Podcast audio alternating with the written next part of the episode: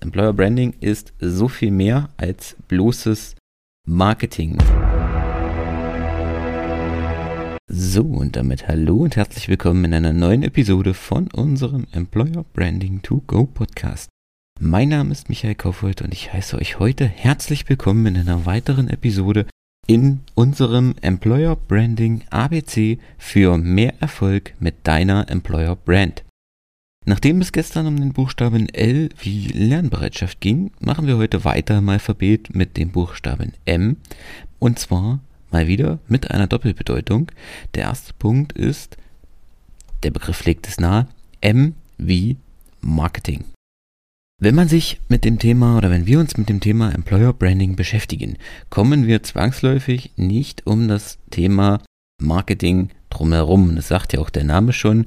Employer Branding, also Arbeitgeber, Marke, also sprich direkt das Thema Marketing. Denn diese beiden Punkte hängen eng miteinander zusammen. Wenn ich Employer Branding betreibe, betreibe ich automatisch auch Marketing für mein Unternehmen, für mich als Arbeitgebermarke.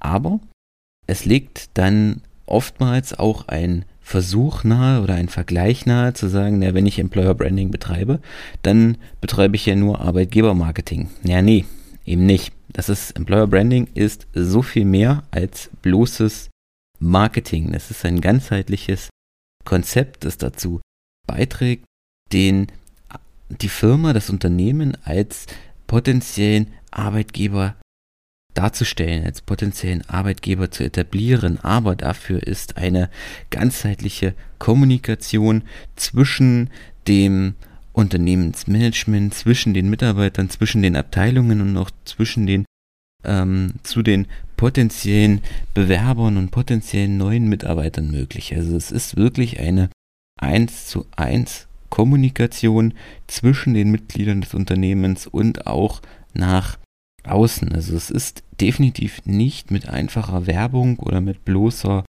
bloßem Marketing abgetan, sondern es muss eine interne und eine externe Kommunikation eins zu eins stattfinden. Also bevor ich das extern, das habe ich schon oft gesagt, bevor ich das extern etablieren kann, muss ich es intern verfestigen und muss erstmal meine eigene Belegschaft dafür sensibilisieren, ich muss mit ihnen sprechen, ich muss sie für das Thema begeistern und sie mit auf diese Reise nehmen. Also eine Employer Brand kann nicht von oben herab diktiert werden, von oben herab beschlossen werden.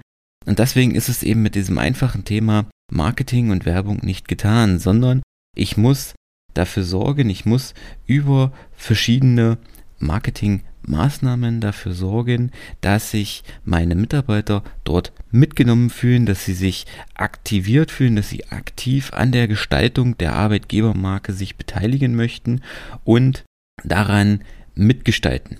Ein anderer Punkt, der damit eins zu eins einhergeht, ist der zweite, die zweite Bedeutung für die, für das M und zwar Multichannel. Also mehrere Kanäle, um es ins, ja, um es aus dem Neudeutsch einfach zu übersetzen.